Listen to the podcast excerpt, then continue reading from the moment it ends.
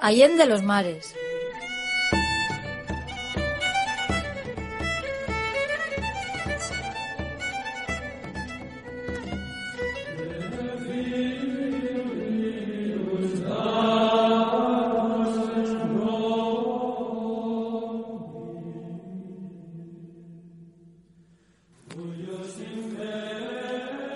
El hedor era insoportable.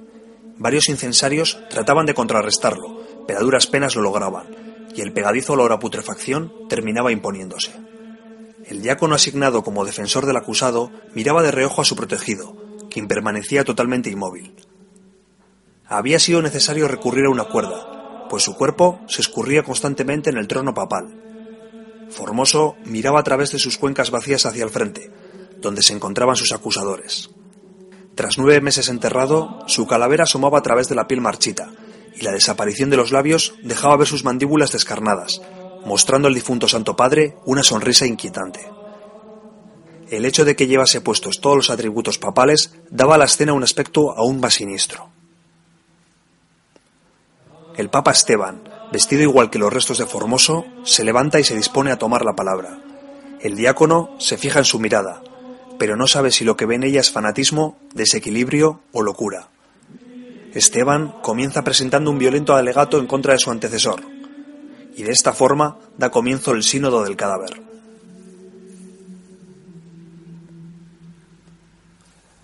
Recientemente nos pedía Carlos Baliño que nos detuviésemos en este tétrico evento, uno de los episodios más negros en la larga historia del papado.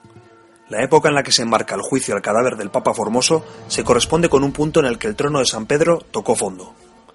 Este periodo de la Iglesia Católica, cuyos límites no están muy bien definidos, ha recibido varios nombres. El siglo de hierro del pontificado, los años oscuros o la noche del papado. Hoy vamos a viajar a través de aquellos años y sorprendernos con sus protagonistas. Comprobaremos cómo a veces la realidad puede superar la mejor de las ficciones. Y para empezar es necesario fijar un punto de partida, y vamos a situarlo en el pontificado de Juan VIII, que transcurre entre los años 872 y 882. Lo que hoy conocemos como Italia era un caótico puzzle cuya forma iba cambiando a gran velocidad. Al norte de la península tenemos el llamado Reino de Italia, un estado de origen lombardo, pero que se hallaba gobernado por reyes carolingios y englobado en su imperio. En el centro de la península se encontraban los estados pontificios, los dominios directos de la Iglesia, creados por Pipino el Breve una centuria antes. El sur de los territorios papales estaba ocupado por dos ducados, que hacían la función de estados tapón, el ducado de Spoleto, dominado por nobles francos, y el de Benevento, por lombardos. Al sur de estos ducados se hallaban sarracenos y bizantinos, cuyos dominios fluctuaban según el momento. nos encontramos en una época en la que el imperio carolingio se encuentra en una profunda crisis. Las muertes del emperador Carlos el Calvo y de su hermano Luis el Germánico dejan al trono sin líderes competentes.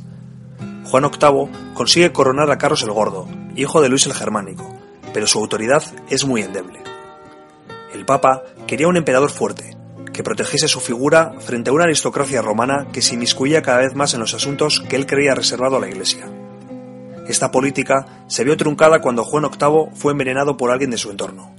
Como el veneno no hacía su efecto, fue rematado a martillazos. Comenzaba una dinámica que iba a afectar a muchos de sus sucesores. De hecho, Marino I, el siguiente papa, también murió envenenado en su segundo año de pontificado.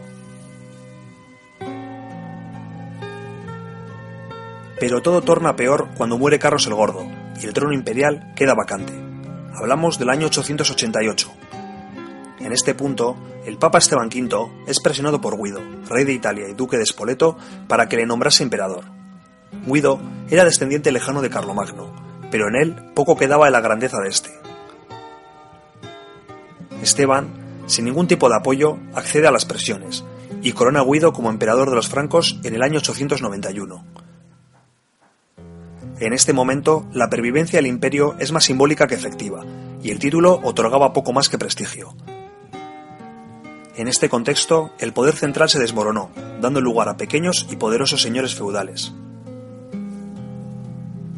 Pocos meses después de la coronación, Esteban V muere y es sucedido por Formoso. El nuevo papa ya había sido excomulgado anteriormente por Juan VIII, debido a su apoyo a una facción contraria a este, y además no mantenía buenas relaciones con Guido. Al poco de acceder al trono de San Pedro, Guido acudió al nuevo papa para que renovase su coronación y ya de paso avalase a su hijo Lamberto como su sucesor. Al igual que Esteban, Formoso no tenía capacidad de oponerse y tuvo que acceder a la petición del emperador.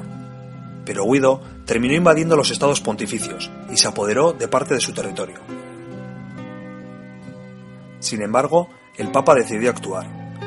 Pidió ayuda a Arnulfo de Carintia, rey de Germania, quien invadió el norte de Italia, muriendo Guido en combate. Formoso coronó emperador a Arnulfo en agradecimiento, pero poco después el trono de San Pedro quedaba de nuevo vacante al fallecer el Papa. Nos encontramos en el año 896, y es precisamente después de su muerte cuando Formoso se convierte en el protagonista del macabro episodio con el que hemos abierto la entrega. Su inmediato sucesor, Bonifacio VI, duró apenas 15 días en el cargo, fulminado por un ataque de gota. Su relevo fue recogido por Esteban VI, consagrado en mayo de 896. Este papa fue elegido por influencia de Lamberto de Spoleto, hijo de Guido, y resultó ser un simple títer en sus manos. Con un pontífice amigo en el cargo, los Spoleto vieron la ocasión de afirmar su poderío en la ciudad de Roma y, de paso, saldar cuentas. La idea era juzgar las acciones de Formoso y borrar su memoria. De esta forma, los Spoleto mostraban la suerte que corrían aquellos que se les oponían. No fue difícil convencer a Esteban, quien profesaba versión a su antecesor. De esta forma se puso en marcha el concilio cadavérico, o sínodo del cadáver. Por orden de Esteban, el cuerpo de Formoso fue desenterrado y vestido con las vestimentas y ornamentos papales. En un avanzado estado de descomposición, el cadáver fue sentado frente al tribunal, teniendo catarro a la silla porque continuamente se escurría. Con el fin de dar cierta apariencia legal al proceso, se acusó a Formoso de una falta que sí había cometido. Según el derecho canónico vigente en ese momento, no se podía ser elegido papa si el candidato ya era cabeza de otra diócesis. En el momento de su elección, Formoso era obispo de Porto. Paradójicamente, el propio Esteban VI había incurrido en la misma falta, pues era obispo de Anañi cuando accedió al papado. De hecho, fue el propio Formoso quien la había nombrado para tal cargo. El esqueleto de Formoso escuchaba las acusaciones acompañado de un diácono que había sido nombrado defensor suyo. Finalmente, como era previsible, Formoso fue declarado culpable y se procedió a borrar su memoria, como en los viejos tiempos del Imperio Romano. El taimado Esteban lo hizo para evitar que se le acusase de lo mismo, y así invalidó las acciones de su antecesor, entre ellas la de su propio nombramiento como obispo. El cuerpo de Formoso fue entonces sometido a escarnio. Se le despojó de sus ropajes, se le arrancaron los tres dedos que utilizaba para bendecir y se le arrastró por la Basílica de San Pedro para finalmente arrojar el cadáver a una fosa común. Pero como a Esteban le pareció poco, se exhumó de nuevo el cuerpo y se le arrojó al río Tíber. Cuando las noticias de estos hechos llegaron al pueblo de Roma, se produjo una gran inquietud ante tal atrocidad. Pocos días después de que los restos de Formoso acabasen en el Tíber, la Basílica de Letrán se desmoronó. Esta ya se encontraba en un estado ruinoso, pero quiso la casualidad que su colapso coincidiese con los hechos narrados. Aquello fue interpretado como una señal de enfado divino, y los ánimos contra Esteban VI se fueron calentando. Esta situación fue aprovechada por los partidarios de Formoso, quienes poco a poco fueron azuzando al pueblo romano contra el pontífice, hasta tal punto que una turba descontrolada asaltó el Vaticano y apresó a Esteban. En agosto del año 897, cuando apenas llevaba un año en el cargo, el Papa era estrangulado en prisión. Un indigno final para quien se había comportado de forma indigna. Los sucesores de Esteban intentaron arreglar el desaguisado que éste había creado. Romano, su inmediato sucesor, comenzó a trabajar en la anulación de todas las disposiciones de Esteban, pero la muerte le sobrevino al de tres meses de asumir el cargo, no se sabe si de forma natural o envenenado. Le sucedió Teodoro II, quien continuó con la tarea. Pocos días después de ser nombrado papa, aparecieron en la orilla del Tíber los restos de Formoso, los cuales fueron trasladados por orden suya a la Basílica de San Pedro, donde fueron de nuevo inhumados. A continuación, convocó un nuevo sínodo en el que se anularon todas las decisiones de Esteban VI se devolvieron sus derechos a los eclesiásticos ordenados por Formoso y que Esteban había declarado nulos. Finalmente, se ordenó destruir las actas del sínodo del cadáver. Los Spoleto intentaron evitar este proceso, forzando la deposición de Teodoro y su sustitución por Sergio, conde de Túsculo, pero sin éxito. Toda esta actividad ocurrió en apenas 20 días, que es el tiempo en el que Teodoro II ciñó la tierra papal antes de morir envenenado. La sombra de los Spoleto seguía siendo muy alargada. Lamberto de Spoleto consiguió influir en la elección del siguiente pontífice, por lo que Juan IX, su protegido, accedió al trono de San Pedro.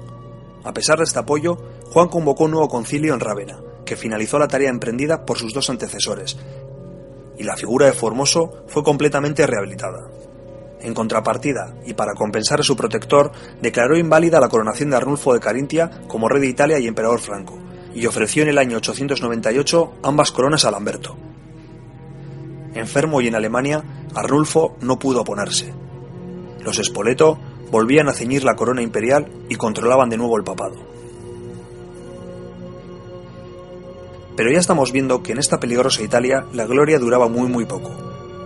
Berengario de Friuli otro descendiente lejano de Carlomagno, y que ya había intentado anteriormente hacer valer sus derechos como rey de Italia, se levantó en armas contra Lamberto, quien fue vencido y muerto ese mismo año.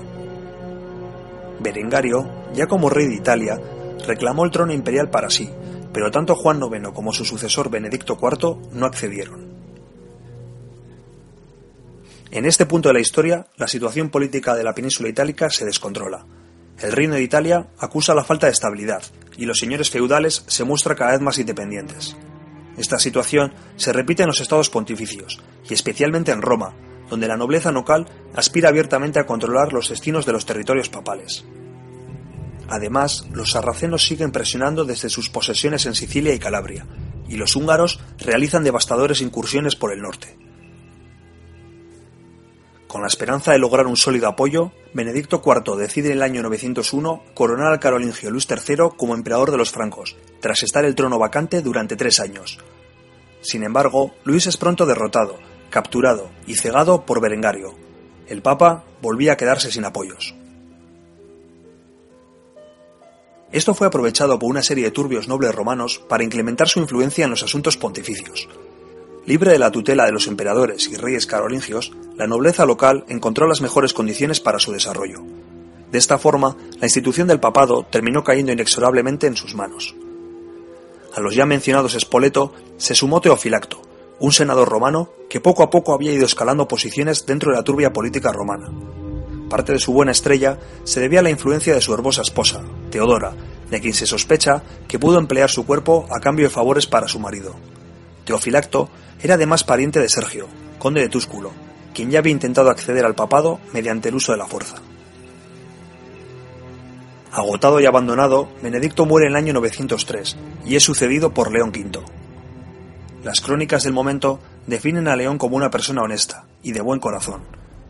Sin duda, unas cualidades idóneas para un santo padre, pero de poca utilidad en el peligroso momento en el que fue elegido. La prueba de ello es que tan solo tres meses después de asumir el cargo es capturado y encerrado en prisión por Cristóbal, cardenal de San Damaso, quien se autoproclamó sumo pontífice.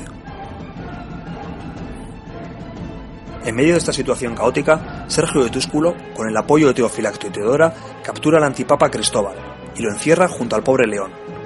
En enero de 904, Sergio es elegido papa con el nombre de Sergio III. Antes había ordenado estrangular a León y Cristóbal, de esta siniestra manera comenzaba un periodo que hoy en día conocemos como la pornocracia. Este rocambolesco nombre hace referencia al hecho de que dos mujeres, la ya mencionada Teodora y su hija Marochia, van a controlar la institución papal durante varios años. Los papas de este periodo eran elegidos y depuestos según los intereses de estas dos mujeres. Avanzaremos que algunos fueron directamente sus amantes, y que hijos, nietos y bisnietos de ambas accedieron al trono de San Pedro, pero para explicar esta historia correctamente vamos a tener que esperar una siguiente entrega, pues hoy nos hemos centrado en el juicio Formoso, cuyo punto culminante es representado de forma magistral en un cuadro de Jean-Paul Laurens. Animo a los mochuelos a buscarlo, porque de esta forma podrán hacerse una imagen más nítida de los hechos ocurridos durante el juicio.